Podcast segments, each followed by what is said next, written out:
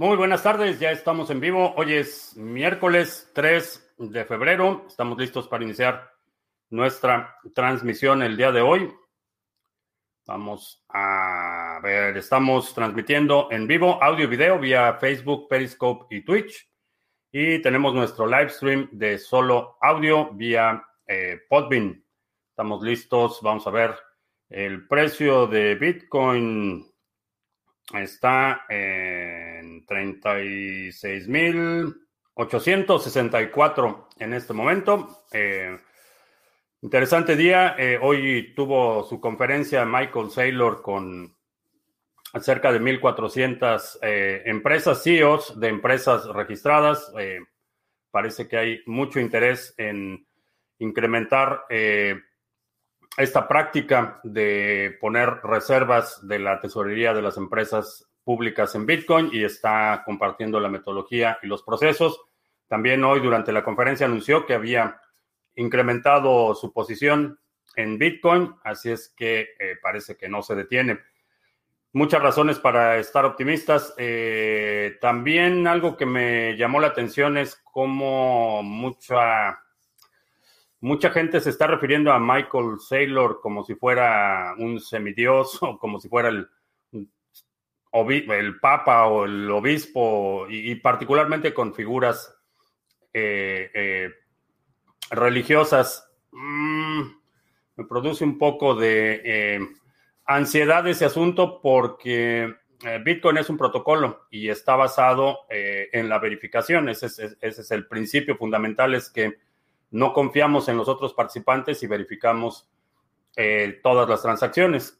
Ese es básicamente el principio. No confíes, verifica, es una de las máximas eh, que dan eh, origen a esta tecnología.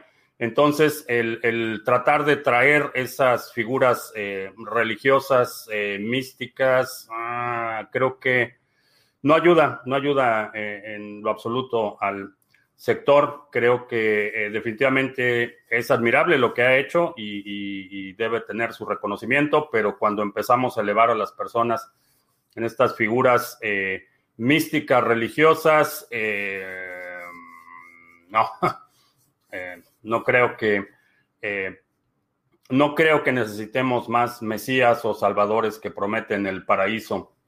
creo que el protocolo por sí mismo ofrece eh, innumerables ventajas que hay que destacar, pero no depende, no depende de una persona. Eh, Héctor en León, saludos. Eh, Comercio en Colombia.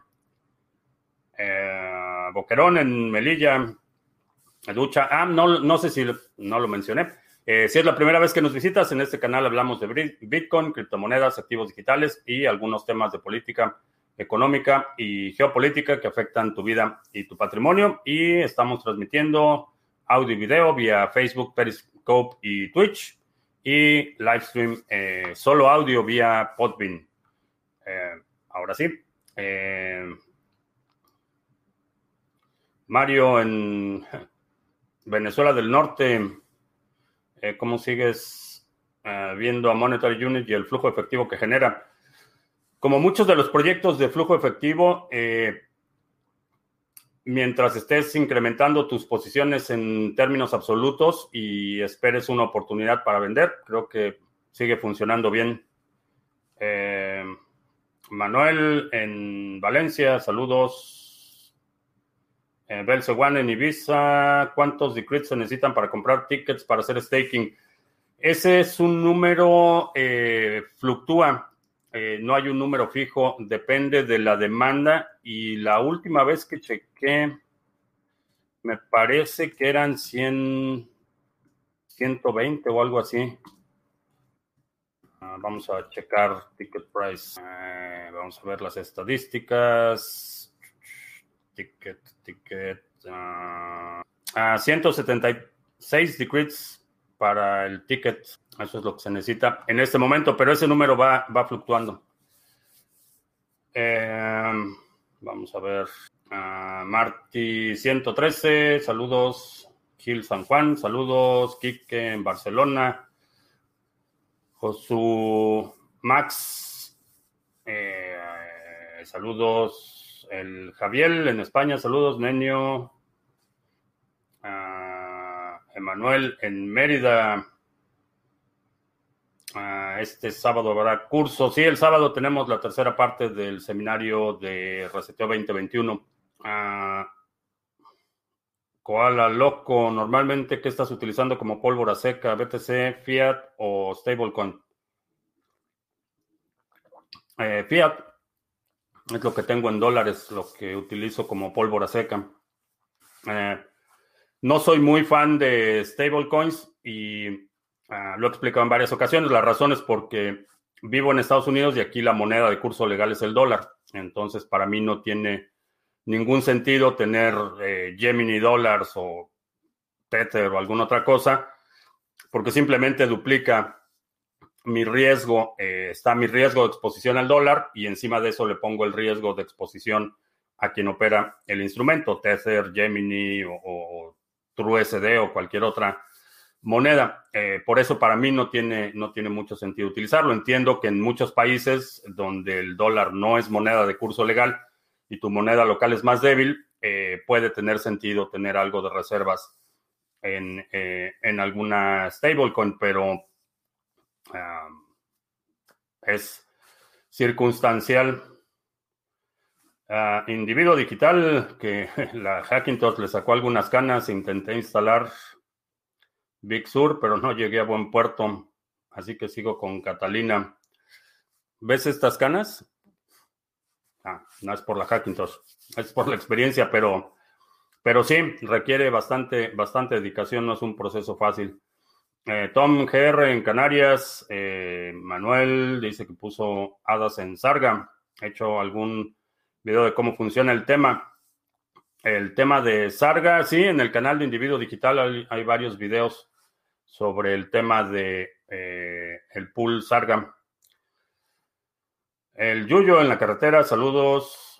ARC es buen proyecto. ARC tiene ya bastante tiempo operando. Eh, creo que es uno de los que ha sobrevivido. No tengo, probablemente tengo algo de ARC, no, no creo que mucho, pero, pero es uno de los proyectos que han seguido desarrollando, han seguido al pie del cañón, a pesar de los dos años brutales que tuvimos el 2018 y 2019 eh, Martín, firme como rulo de estatua, excelente.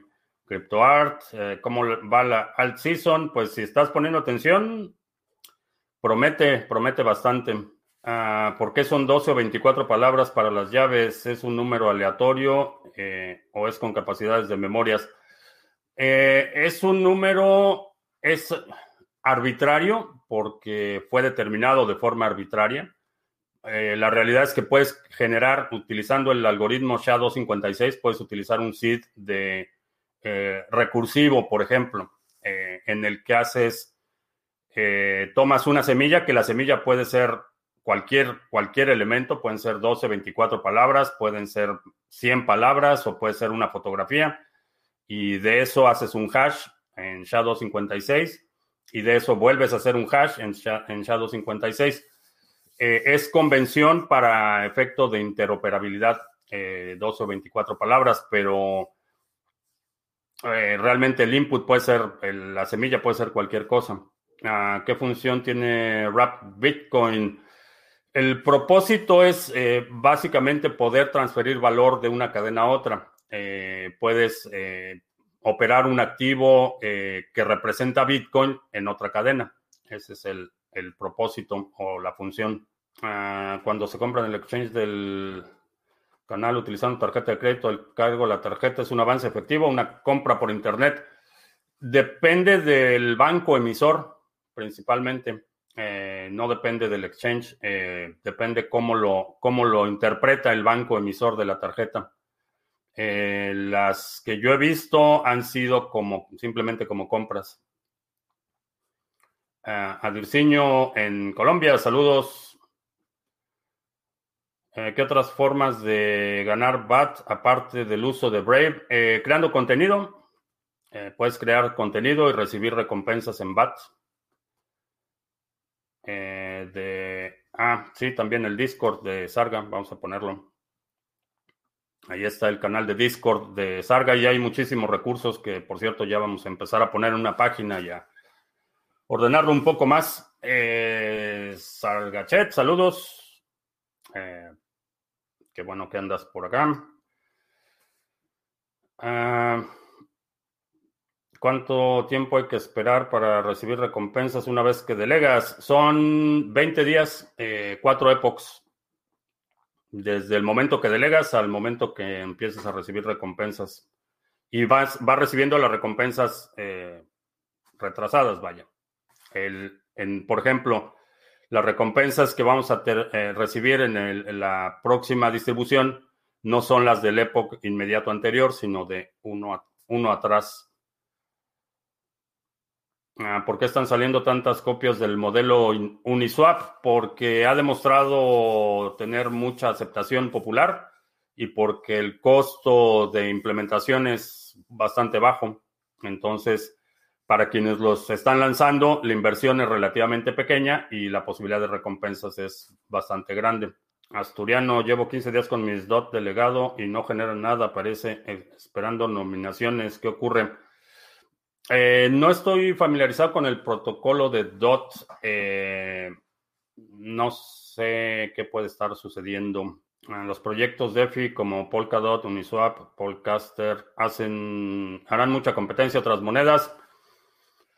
No lo creo. Eh, estamos hablando de un mercado potencial de miles de millones de personas y de miles de millones de dólares. Y, hablo literalmente miles de millones de personas. No es una exageración. Eh, hay, hay, muchísimo todavía que explorar. Eh, todavía no estamos llegando a un punto en el que eh, los proyectos tengan que competir por una base de usuarios limitada o que está creciendo a un ritmo lento en una etapa de desaceleración en la página de Link no hay cartera. ¿Será que se usa la cartera de Ethereum? Sí, Chainlink es un token ERC20 de Ethereum. La dominancia de BTC hoy está en 62.38%. ¿Qué tan bajo puede llegar el pico de la alt season? Eh, lo he visto y es de memoria, pero me parece que por debajo del, del ligeramente por encima del 50%, creo que fue el, el pico.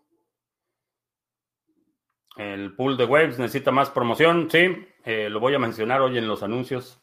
Y también estamos formalizar el proceso de que Waves, la plataforma, reconozca el pool como un pool legítimo, que no hemos, no hemos hecho eso, pero ya está en, en, la, en la lista de tareas. Uh, considero que Polkadot, Polkadot es una buena iniciativa mal ejecutada. Eh, no, honestamente creo que Polkadot es una eh, idea regular eh, ejecutada pobremente. Ah, ¿Qué opinas de los proyectos DeFi, de la cadena de Binance? Mm, tengo mis reservas con Binance. Eh, F. Torres en Ecuador, saludos. Vamos a ver, en Podbean está Jack in the Box. Eh, los ASICs para minar son igual de ruidosos que los de BTC eh, los ASICs de Decreed. Eh, sí, prácticamente todos los ASICs van a ser igual de ruidosos. ¿A qué se refiere cuando dicen el halving is not priced in? Que no se sabe hasta cuándo llegará.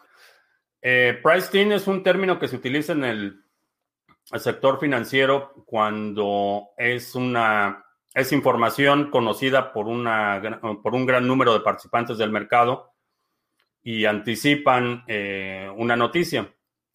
Lo que cuando dice que no está, no está, is not priced in, lo que quiere decir es que realmente ese proceso de descubrimiento de precio no ha terminado y nadie tiene un alto grado de certeza de cómo va a impactar el fenómeno. A eso se refieren. Eh, ¿Cuál es la modificación de Cardano en el próximo staking? ¿Se reducen las recompensas? Sí, hay una reducción de recompensas y hay un ajuste. Eh, esta reducción de recompensas obviamente eh, va a, impactar a, todos los pools, no nada más a nosotros, pero eh, lo que estamos viendo es un incremento en el volumen de transacciones, que eso también beneficia. Entonces, sí se van reduciendo las recompensas, pero también están incrementando el número de, el volumen de transacciones. Y eso definitivamente es bueno. Ah, un pompeo de la misma gente de GameStop, ahora Bitcoin podría ocurrir. No como organizado, pero sí creo que con la experiencia que mucha gente ha tenido con lo que está pasando en el sector financiero, que les cierran sus posiciones, que no los dejan hacer trading, eh, me parece que mucho de ese dinero, muchas de esas ganancias van a terminar en criptomonedas. Eh, primero Bitcoin, supongo, y, otras criptomonedas. Ah, ¿Cómo es que sushi sube tanto en tan poco tiempo? ¿Especulación? No hay ningún fundamental particular, particularmente interesante o, atractivo en sushi. Es mera especulación. Si una empresa quiere invertir grandes cantidades de dólar en Bitcoin, ¿cuál es la mejor vía de las empresas para comprar por mayor? Si no se tiene contacto directo con mineros, ¿hay alguna empresa que hace intermediario? Sí, hay varias empresas que hacen eh, transacciones OTC. El proceso generalmente es, eh, se conecta, estas empresas OTC conectan a compradores y vendedores y establecen un contrato con los términos, eh, el precio que se va a considerar al momento de la transacción y cómo se va a pagar. Básicamente, cómo funciona. Ah, si tienen fondos en una cadena creada por Binance y esta cadena deja de funcionar, los fondos se pierden. Si deja de funcionar la cadena, sí. Eh, no hay forma de moverlo porque no hay, realmente no hay, eh, nadie puede validar la transacción. Esto eh, eso, si deja de funcionar la cadena, y hablando estrictamente de, la operatividad de la cadena, si deja de funcionar en el sentido económico, sí, vas a, vas a perder dinero, se va a depreciar tu activo. es, es parte de la evaluación de riesgo cuando tienes, por ejemplo, proyectos que pueden a lo mejor continuar la cadena, pero simplemente perder desarrolladores o perder exchanges, eh, perder liquidez. Eh, eh, la, posibilidad de pérdida siempre está presente y particularmente una tecnología que todavía, en un sector que todavía no está consolidado. Ah, tercer intento de Boquerón, no sé, intento de qué. Ah, sobre Icon. Hay mucho que te puedo decir sobre Icon en este momento. Ah, Dash no termina de despegar. Durante varios años un Ethereum era igual a un Dash. Eh, sí, tenía muy, muy... Tenía todos los ingredientes para despegar, pero dilapidaron las reservas y se encargaron de eh, inflar artificialmente la demanda y pues ahí están ahora. Ah, si tienes Exodus ah, sincronizado con el Trezor y quieres recuperar la wallet en otro dispositivo, ¿qué recovery, seed utilizas? ¿Las de Exodus o las de Trezor? Eh, las de Trezor, eh, lo que hace Exodus es leer el contenido del Trezor, pero no lo puede modificar en términos de las llaves. Entonces, si quieres restaurar el Trezor, eh, utilizas las llaves del Trezor. de hecho, cuando sincronizas eh, el Trezor en Exodus, te aparecen dos pestañas, una con el contenido del Trezor y otra con el contenido de Exodus. Eh, están separados. Ah, ¿Qué página de listas de ICOs recomiendo? Las últimas ICOs están basadas en Ethereum. Eh, no recomiendo ninguna. Si hay algún proyecto que te interesa, evalúalo de forma independiente, pero esas listas y agregados... Mm, no me dan, no me dan confianza. Ah, ¿Cómo puedo cobrar BTC por mis servicios? ¿Conoces alguna pasarela de pago tipo PayPal?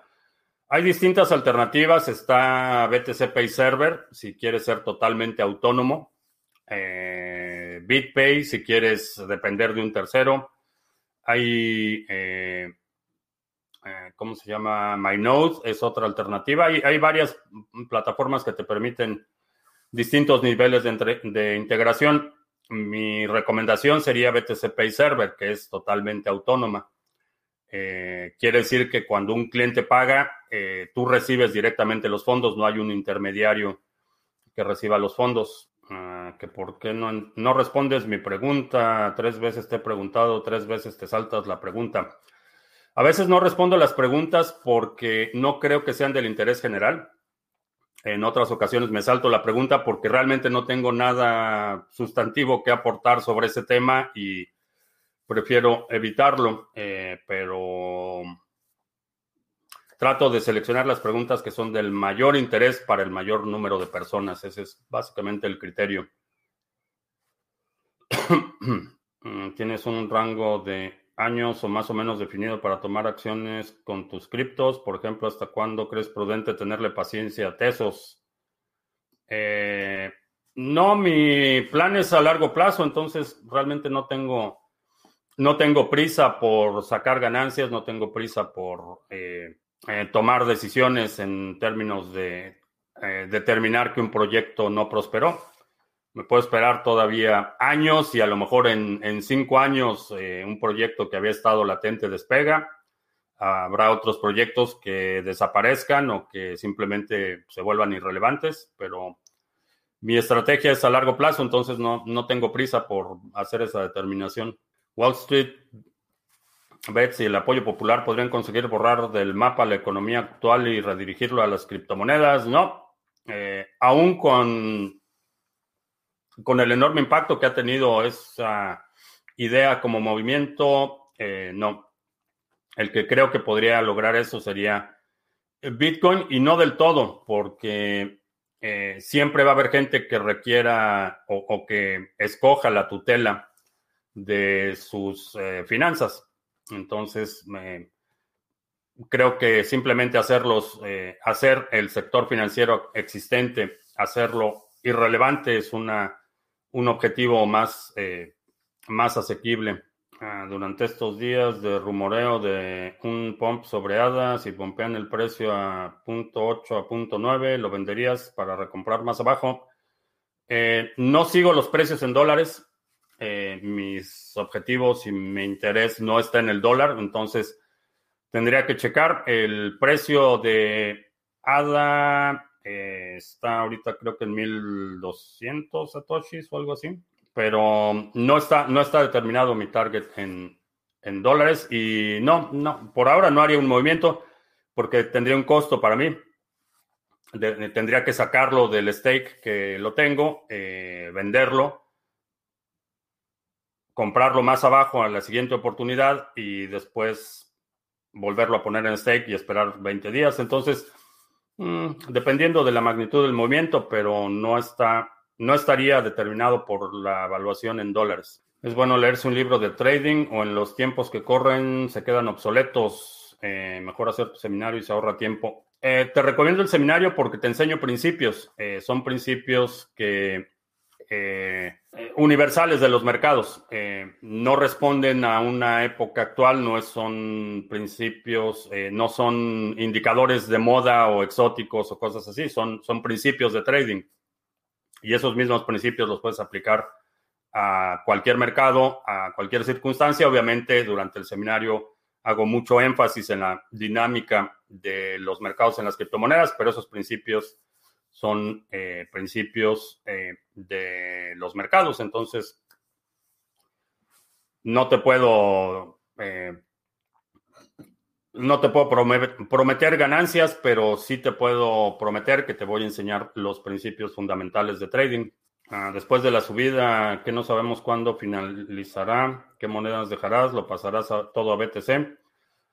Eventualmente sí voy a ir pasando partes de las ganancias a, Bitcoin. Eh, ¿Cuándo va a suceder?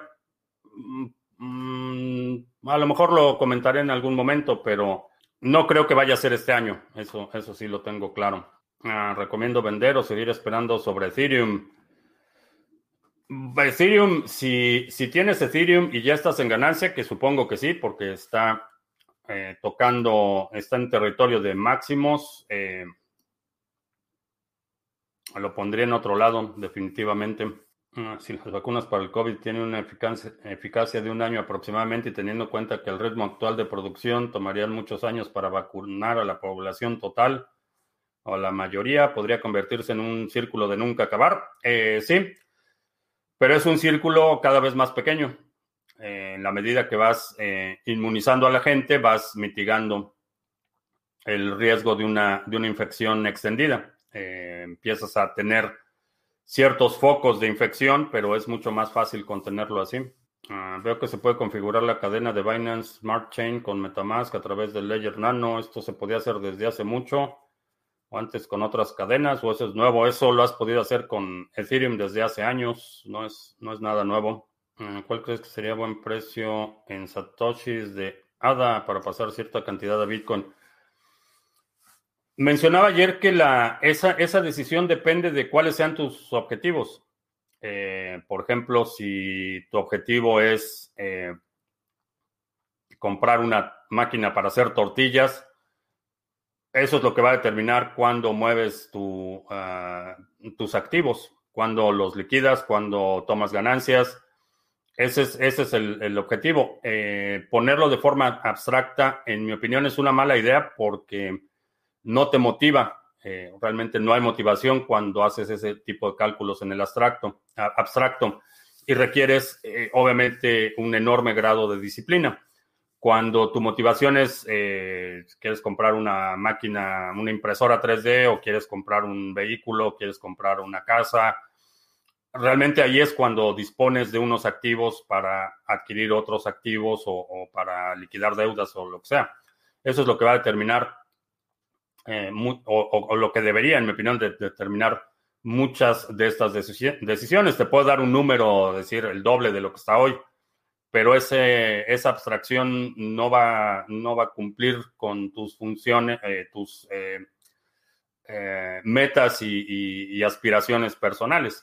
Eso es lo que va a determinar cuándo lo pasas de, de Bitcoin, perdón, de ADA a Bitcoin cuando el precio te sea satisfactorio. Esa es, la respuesta. Ah, sigue teniendo buen futuro Chainlink. Eh, mm, no, si siguen, si, si no hay planes de moverlo a otra cadena, eh, creo que Chainlink va a estar condenado, como muchos proyectos, a, a ser. Eh, se va a hundir con el barco de Ethereum si, si no lo mueven. ¿Cuáles son las formas de ganar dinero en el mundo DeFi? ¿Y por qué las monedas como BFI están en el ecosistema de Binance DeFi, se están capitalizando tanto? Es meramente especulativo. Realmente, eh, si ves todo el mundo DeFi, la realidad es que no sirve, no, no, no sirve ningún propósito específico más allá de la especulación, que es un propósito legítimo, vaya la actividad especulativa es un caso de uso y, muchas de las industrias que conocemos hoy existen porque en algún momento hubo un grupo de especuladores que le pusieron dinero a algo y eso es lo que ha generado, desarrollado industrias eh, enormes que han sobrevivido cientos de años. Entonces, digo, no estoy, eh, no, lo, no lo digo en forma peyorativa la parte de la especulación, pero es eminentemente especulativa porque eh, DeFi lo que hace es dar liquidez a los mercados y la única razón que los mercados requieren liquidez es para el intercambio de activos. Ese es, ese es básicamente el propósito. Ah, ¿Qué ha pasado con Potcoin? No ha despegado como esperaba. No sé quién esperaba que Potcoin despegara. Bueno, fuera de Dennis Rodman. Eh, el problema con este tipo de, monedas es que eh, están pensadas para un sector en particular y como mencionaba, eh, una, panadería eh, muy probablemente va a, mostrar cierta resistencia para aceptar Potcoin como medio de pago. Estaba diseñado como un medio de pago para una industria específica, la industria de la marihuana. Mm, no tiene mucho sentido utilizar una moneda para un sector y, luego tener que utilizar otra moneda para otro sector. Y específicamente con el asunto de la marihuana, eh, eh, todavía hay un estigma social considerable. Entonces, hay muchos negocios simplemente por el nombre no van a querer aceptar Potcoin o no van a querer tener ningún, ninguna vinculación con Potcoin. Entonces, eso limita a que tenga que utilizar una moneda para, para cierto producto y después si quiero otro producto necesito utilizar otra moneda. Eh, creo que la, a, medida que se va normalizando la parte de eh, sector de la marihuana se va legitimizando, ya en muchos lugares es eh, empiezan a, aliviar un poco las restricciones. creo que el sector se va a ir integrando. Probablemente la parte de plataformas de pago todavía no, no se integre totalmente en un par de años, pero eventualmente se, se irá integrando. Entonces, el, branding de tener una moneda asociada específicamente con la marihuana, creo que es, eh, es interesante porque puedes generar un nicho bastante sólido con una eh, base de usuarios que tienen lealtad a la marca, pero el propio nombre la limita. Entonces, creo que esos son algunos de los retos eh, de Podcoin y, y, hay gente que es, eh, fan, igual que, que, otros proyectos. Había una que se llamaba Pinkcoin o algo así. Cuando eh, tu branding limita la identificación de posibles usuarios, no puedes hablar de que no puedes aspirar a convertirte en un medio de pago universal. Es como si, si alguien hace un, token para un equipo de fútbol en particular, eh, vas a tener una base de usuarios bastante leal, pero, pero todos los otros fans de los otros equipos no van a querer utilizar tu, moneda. Es, es, un caso similar al de Podcoin. Ah, la billetera Jade, el input y el output son por código QR. No, no el output, el input. Puedes escanear códigos. ¿Estás en algún proyecto DeFi actualmente? Eh, estoy evaluando algunas alternativas, pero todavía no he, no tomado ninguna decisión al respecto. Es como, es como si alguien quisiera sacar un token solo para el café. Por ejemplo, por ejemplo, Café Coin era un, un, token, fue un experimento básicamente, un token de lealtad que a lo mejor gente que no le gusta el café mm, no le va a interesar mucho. Ahora, a diferencia de, de Podcoin, eh, el café no tiene el estigma social que tiene la marihuana. Es una, una realidad. Y, cuando tienes un personaje como Dennis Rothman promoviendo tu proyecto, bueno, pues eso también eh, limita considerablemente la, eh, la inclinación de ciertos sectores para participar en tu proyecto. Ah, se podría decir que Dodge es un meme moneda que no tiene nada, solo la especulación. No, el caso de Doge, Doge tiene un alto grado de utilidad. Hay muchísimas plataformas que aceptan Dogecoin como medio de pago. Hay muchísimos exchanges que tienen listado Dogecoin y es un instrumento bastante útil para mover fondos rápido, para mover dinero de un exchange a otro. Eh, la integración de, hay integraciones a BTC Pay Server, hay muchísimo, eh, muchísimas eh, eh, vías de entrada o, de intercambio más bien para Dogecoin. Entonces, Dogecoin tiene, tiene un alto grado de utilidad. De hecho, diría que en términos de volumen de transacciones tiene mucho mayor volumen de transacciones que, por ejemplo, las copias chinas de Bitcoin como Bcash o, BSB. Ah, formas privadas de adquirir ADA. Si no lo quieres adquirir en un exchange, lo tienes que comprar de alguien que lo tenga y que sea una transacción OTC. Eh, puedes checar en el grupo de Telegram, a lo mejor encuentras a alguien interesado en venderte ADA de forma privada, a donde recomiendo la compra de cualquier moneda. Si quieres comprar mi patrimonio, ¿dónde me recomiendan? Eh, no sé qué te refieres con comprar tu patrimonio, pero en el exchange de criptomonedas TV puedes hacer intercambios cripto a cripto. Eh, vamos a ver dónde está la pantalla. Está en la pantalla. Ahí está en el exchange de criptomonedas TV. Puedes hacer intercambios cripto a cripto totalmente anónimo. No te tienes que registrar, no tienes que proporcionar ningún dato. En algunos países te permite hacer intercambios utilizando tarjetas de crédito débito. Eh, cuando seleccionas esa opción, asume que la transacción no va a ser privada, va a estar vinculada a tu tarjeta, pero ah, cripto a cripto lo puedes hacer aquí Eh, si quieres comprar eh, Bitcoin, por ejemplo, utilizando Fiat, eh, puedes ver ofertas de compra y venta en BISC o en HODL HODL. Ah, son dos alternativas. Y bueno, ya que estamos compartiendo la pantalla, vamos a echarnos los anuncios. ¿Qué es Bitcoin? Minicurso gratuito, 10 lecciones vía correo electrónico para que aprendas los fundamentos de Bitcoin. son 10 lecciones, recibes una nueva lección cada día, pones tu correo ahí y eh, empiezas a recibir tus lecciones. Eh, sé que algunos de ustedes habían estado teniendo algunos problemas para recibir las lecciones de qué es bitcoin.co. Ya estamos trabajando con el proveedor para ver qué, eh, qué solución le damos. Parece que se están yendo al limbo algunos correos, así es que ya estamos trabajando en eso. ¿Qué otra cosa? Sarga, si tienes ADA y lo quieres poner a trabajar, ya está operando a todo vapor nuestro pool. Es el pool oficial del canal, Sarga. Eh, tenemos 29.8 millones de ADA delegados, más de mil eh, cuentas que están delegando a nuestro pool. Y vamos a ver los bloques, cómo vamos. Tenemos eh, dos bloques hoy, tres ayer, seis antier. Vamos bastante bien, vamos a muy buen ritmo en este Epoch. Creo que las recompensas de esta época van a ser bastante buenas.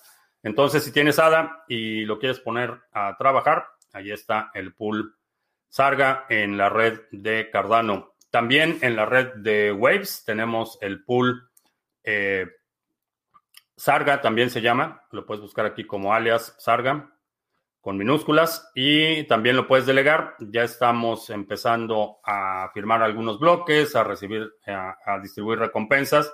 Así es que si tienes Waves y te interesa eh, obtener flujo efectivo haciendo el list de tu Waves, eh, lo puedes hacer aquí en nuestro pool. ¿Y qué otra cosa? El sábado, sábado 11.30 de la mañana, hora del centro, tenemos la tercera parte de nuestro seminario del Reseteo 2021 para que retomes el control de tu privacidad. Eh, si te registras, el registro para participar en vivo se cierra el viernes. Todavía estás a tiempo para participar en vivo en esta tercera sesión y vas a tener acceso a todos los materiales grabados, a todas las descargas eh, sin costo adicional. Si participaste en las sesiones anteriores, también vas a recibir un correo con las instrucciones para que nos acompañes este sábado 6 de febrero, 11.30 de la mañana, hora del centro, en la tercera parte del seminario. Y ya, esos son los anuncios. Ah, Ve ejemplo que la plataforma que dice que cobra X cantidad por transacción, 10 dólares, pero cuando me llega dice que la transacción costó 50 dólares, quiere decir que esa plataforma pagó más por la transacción, pero a mí solo me cobraron 10 dólares. Eh, mm, necesitas conciliar tus saldos, eh, no, te, no te sabría decir eh, si está subsidiando la plataforma, cosa que no lo creo. Eh, pocas la hacen. Generalmente lo que hacen es te cargan, eh, la plataforma te carga la comisión por el retiro y aparte te cargan eh, el, fee de la transacción. Depende de la plataforma.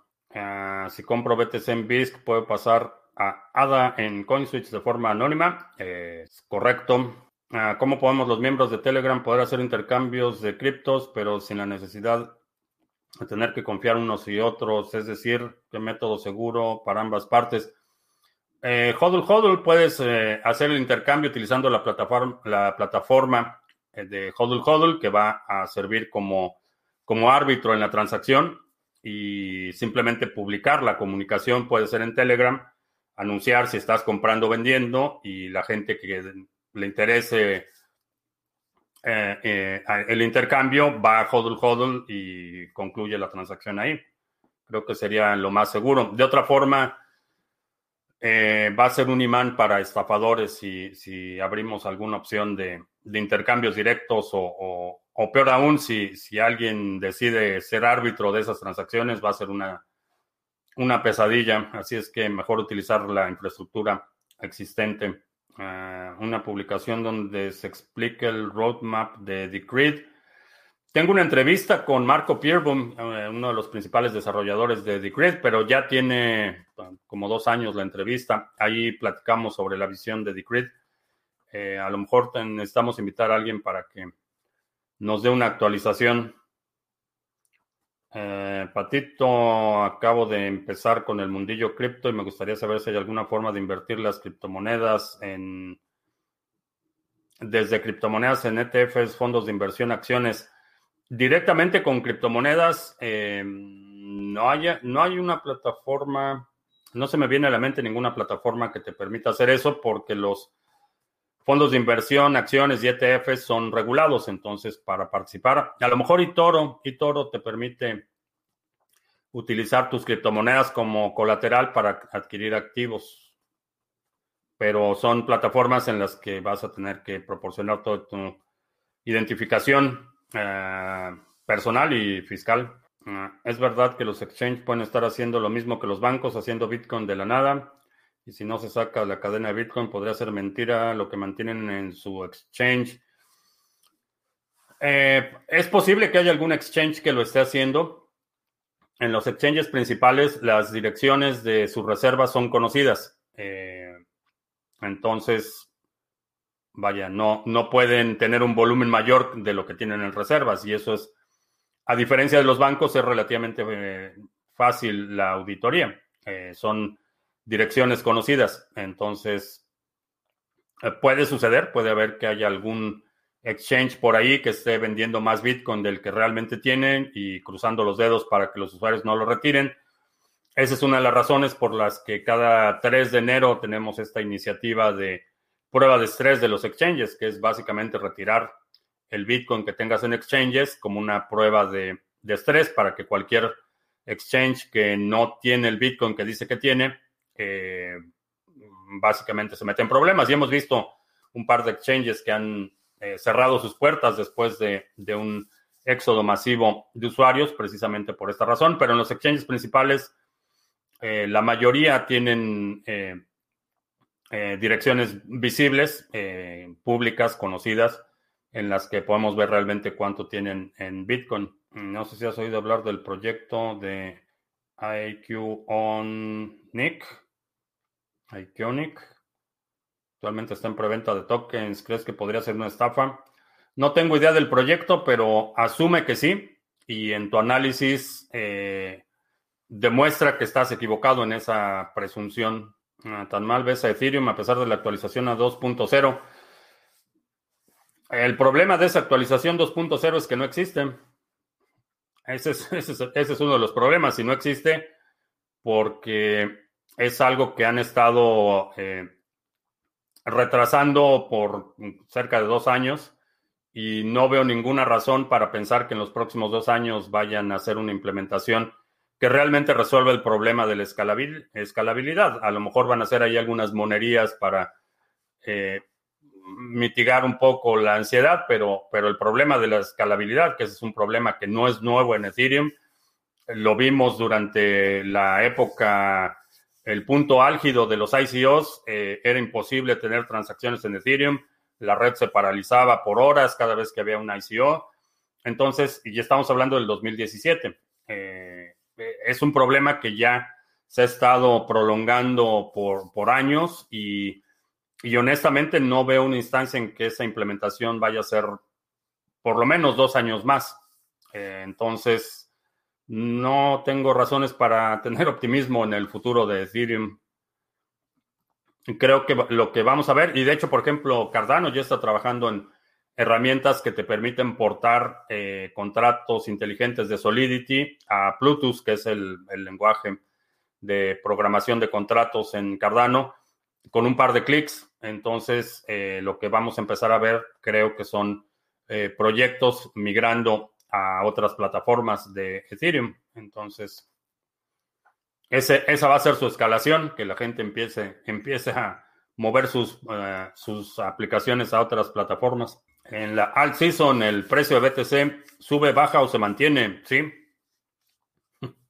Las tres se mantiene por, por un par de días y luego sube y luego baja. Entonces recomiendo vender todos los RC20. No necesariamente vender todos los RC20, pero eh, cuando estás, eh, y te recomendaría que checaras el seminario de balanceo de portafolios, porque ahí hablo con mucho detalle de eh, la cuantificación de ese riesgo. Por ejemplo, si, si la mayoría de las monedas que tienes están vinculadas a, son tokens RC20, en mi opinión necesitaría hacer una reevaluación o reestructurar para mitigar ese riesgo. Hay algunas que eh, por sí mismas creo que el potencial que tienen es suficiente como para que operen en otra red, por ejemplo, y en esos casos a lo mejor no, no las vendería, pero sí tendría uh, una, eh, un momento de evaluación e, introspección de ver realmente de mi portafolio cuál es mi riesgo, eh, qué pasaría si, si, si Ethereum se paraliza, por ejemplo si deja de operar por, por semanas, ¿qué es lo que pasaría? ¿Qué es lo que pasaría si la red se colapsa con todos estos tokens? ¿Cuáles podrían eh, migrar a otras plataformas, ser viables eh, independientemente de Ethereum? Entonces, son varias consideraciones las que hay que hacer para, ah, para determinar eso. Eh, nunca recomiendo ese tipo de, de medidas de, de, vender todo, por ejemplo. creo que cada proyecto de la misma forma que entró cada proyecto siendo evaluado caso por caso a mi portafolio, eh, para que salga tiene que ser un proceso similar. Necesito evaluarlo caso por caso. Eh, no, no veo una instancia en la que tomaría todos los tokens RC20 que, eh, que tengo y, rematarlos. Mm, no, no sería ese el proceso. ¿Crees que un índice en las criptos falta como el SP500? En, hay varios índices y, puedes crear tu propio índice. El problema de los índices como el SP500 es que eh, siguen teniendo esta estructura jerárquica centralizada.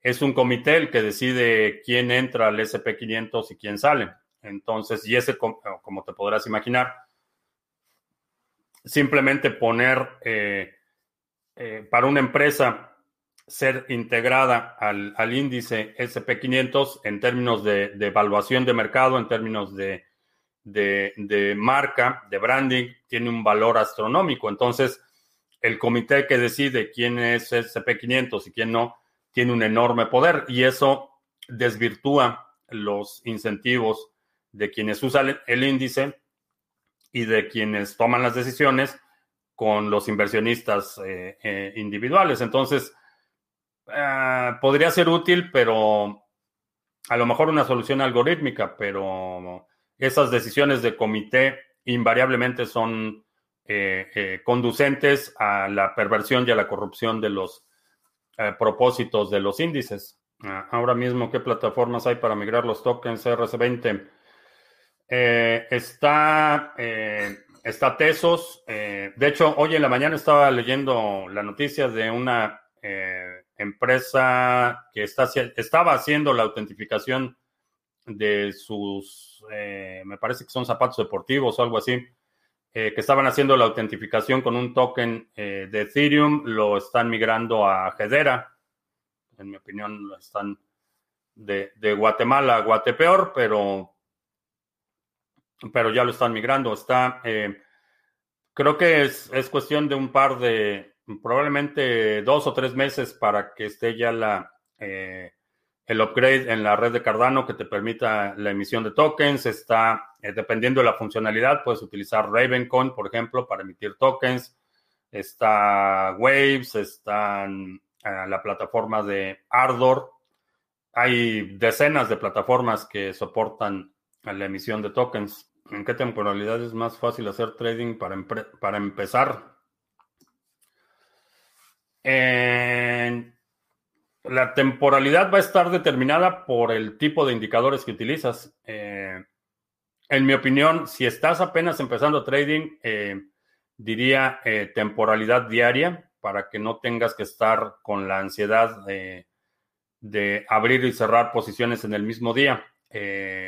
yo en lo personal y después de muchos años de hacer trading, eh, no me gusta dejar posiciones abiertas eh, durante la noche, entonces generalmente lo que hago es intradía. Eh, checo mis, mis indicadores y veo que hay alguna oportunidad. la temporalidad que uso en las gráficas es de 30 minutos para, que, para abrir y cerrar la operación el mismo día.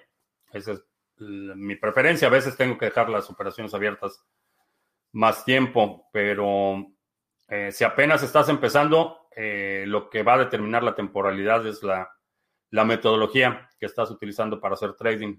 Hay indicadores que en, en periodos de tiempo muy cortos, por ejemplo, de eh, si estás operando scalping de temporalidades de 5 minutos, lo que va a suceder es que con ciertos indicadores vas a tener muchos más errores o, falsas entradas que si operas esos mismos indicadores en una escala de una temporalidad de una hora o, de cuatro horas, por ejemplo. Los mismos indicadores te van a dar resultados distintos en distintas temporalidades, pero lo primero que necesitas es ah, aprender una metodología. Y cuando empiezas a hacer trading, no necesitas eh, poner dinero, puedes hacer trading en papel, es perfectamente aceptable. Eh, probar tu, metodología antes de poner dinero y simplemente registrar los precios, decir, ok, eh, haces tu análisis y dices, ok, voy a entrar, voy a comprar este activo a este precio y lo registras, pones una, una, haces una nota que fecha, hora y cuánto habrías comprado y después evalúas los resultados eh, en la siguiente sesión. Y eso te puede dar un, indicador eh, práctico de, de, la experiencia trading sin que tengas que exponer dinero. La otra es hacer backtesting, pero eso ya es un poco más complejo. O sea, si te entendí bien, por ejemplo, migrar la Chainlink a la plataforma de Waves. Eh, sí, Exactamente. Hay, hay muchísimas, hay por lo menos una docena de plataformas de contratos inteligentes. En muchos casos, eh, hay muchísimos tokens RC20 que la única utilidad es un token. Entonces, ese tipo de tokens perfectamente podrían existir en Ravencoin, por ejemplo, en el protocolo.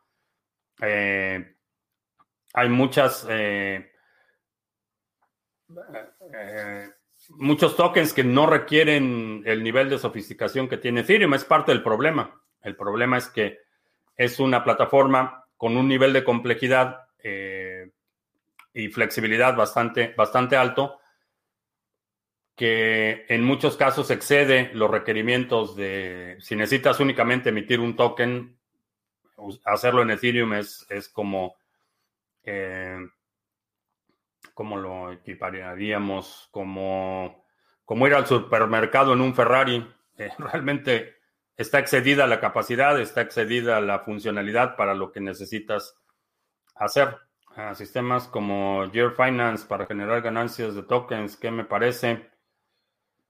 Eh, me parece que necesitas checar el riesgo. Eh, muchos de esos contratos, el problema es que son contratos o que no están auditados o que tienen backdoors, que hacen upgrades, que tienen los administradores del contrato, tienen la facultad de modificar variables. Entonces, cada, cada proyecto se, o por lo menos yo antes de poner dinero en cualquier cosa, evalúo el proyecto eh, de forma independiente. DeFi como sector Ah, puede tener buenos proyectos y malos proyectos, como cualquier cosa.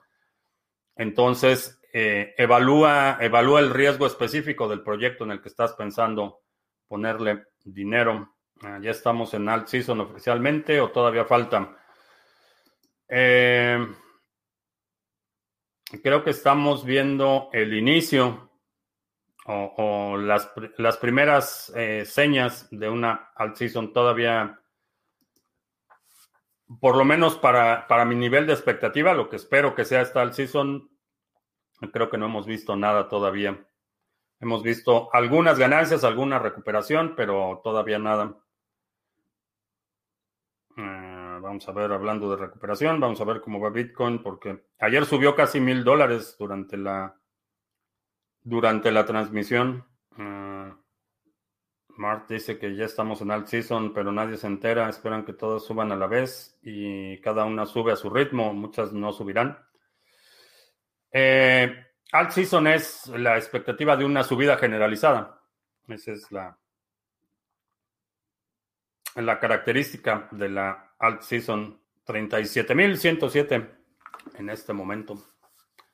Bastante bien. Ah, Cardano tiene una correlación negativa con Bitcoin. ¿Crees que se repetirá el escenario en que la, una alt suba, pero BTC también está subiendo y la ganancia se multiplica exponencialmente?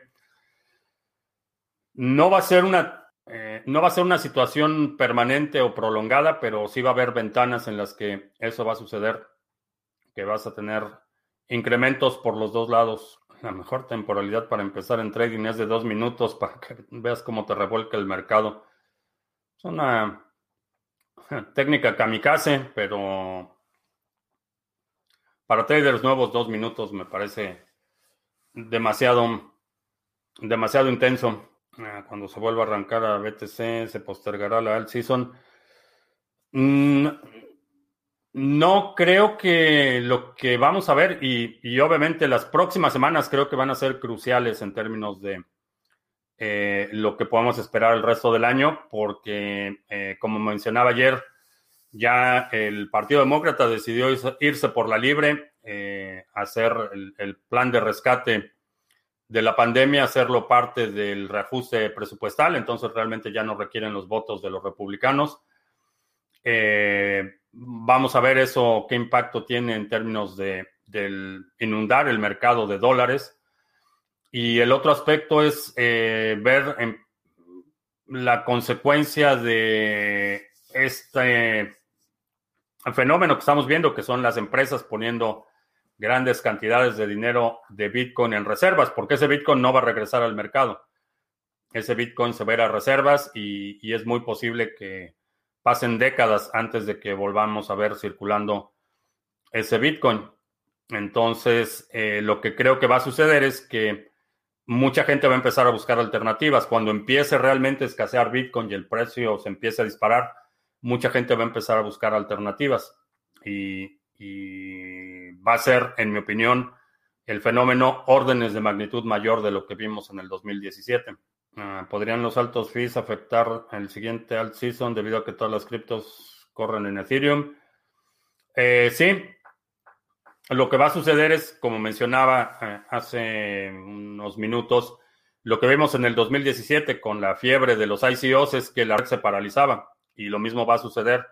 Eh, vas a tener en papel ganancias enormes porque ves que los números se disparan, pero no puedes mover esos activos porque te va a costar una fortuna eh, liquidarlos. Entonces, creo que Obviamente mencionaba esto, esto depende de cada, de cada activo, pero eh, a lo mejor tiene sentido que cuando empieces a ver el movimiento incipiente o lo que ya estés, eh, ya hayas decidido que vas a rebalancear tu portafolio, eh, lo muevas a exchanges con la mayor anticipación posible, para que una vez que lleguen esos precios máximos o ese objetivo o que empiece la euforia, lo tengas ya en el exchange y lo puedas liquidar de forma inmediata sin tener que moverlo de una cartera con todas las, el, no solo el costo incrementado de la transacción, sino el problema de que puede que esa transacción no se confirme en, en horas y pierdas la oportunidad. El curso que está dando el CEO de MicroStrategy hará que muchas empresas compren Bitcoin. No sé si muchas empresas, pero se registraron 1.400 participantes si el, si el 10% de esas empresas eh, realmente toman acción y ponen Bitcoin en sus reservas, estamos hablando de 140 empresas públicas. 140 de a 10 millones por empresa, estamos hablando de 1.400 millones de dólares.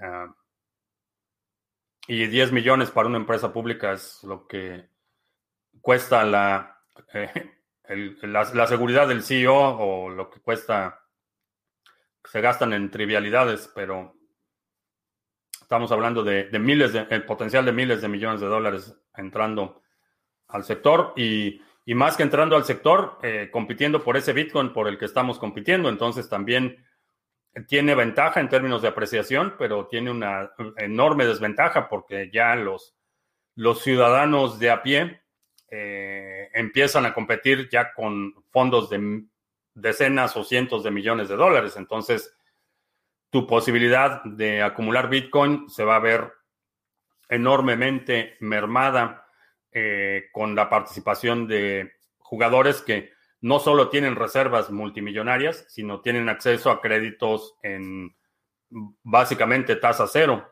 Entonces, ellos empiezan a convertir en tu competencia por la acumulación de Bitcoin. Entonces, ah, sí tiene su ventaja, pero, pero no todo es miel sobre hojuelas. Mm, las 12 palabras de Jack son las mismas que las de la billetera, de una billetera en frío.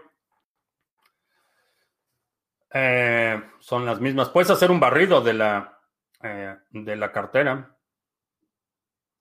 Esas dos palabras, mientras las pases por el algoritmo de Shadow56 de Bitcoin, siempre te va a dar la misma llave privada y lo mismo sucede con todas las otras monedas. Si lo pasas por algoritmo, el algoritmo de Ethereum, te va a dar la dirección de Ethereum y si lo pasas por el de Litecoin, te va a dar la dirección de Litecoin. Ese es, ese es el, grado de certeza eh, eh, matemática que te da la criptografía aplicada y, eso es lo que hace posible que el sistema funcione. Si compras en pesos argentinos te cargan como 4 mil dólares más por el cambio, o sea, 37 mil más 4 mil. Eh, sí, supongo que sí.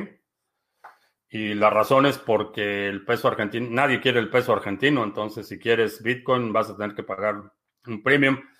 Y es, es eh, con las nuevas restricciones del gobierno bolivariano de Argentina, es muy difícil mover dinero al exterior, por eso eh, el premium se incrementa y este fenómeno lo hemos visto, eh, lo vimos en Turquía, lo hemos visto en, otros países cuando empiezan a incrementarse las eh, restricciones cambiarias.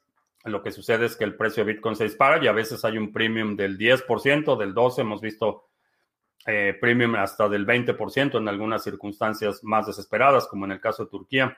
Hubo momentos en que la gente no podía mover dinero fuera del país y la gente que tenía dentro del país estaba pidiendo cerca del 20% por encima del precio promedio internacional. Y lo mismo va a suceder en Venezuela del Norte cuando empiecen con sus controles cambiarios lo mismo va a suceder, porque esa es la política bolivariana, destruir la riqueza en el nombre del combate a la pobreza.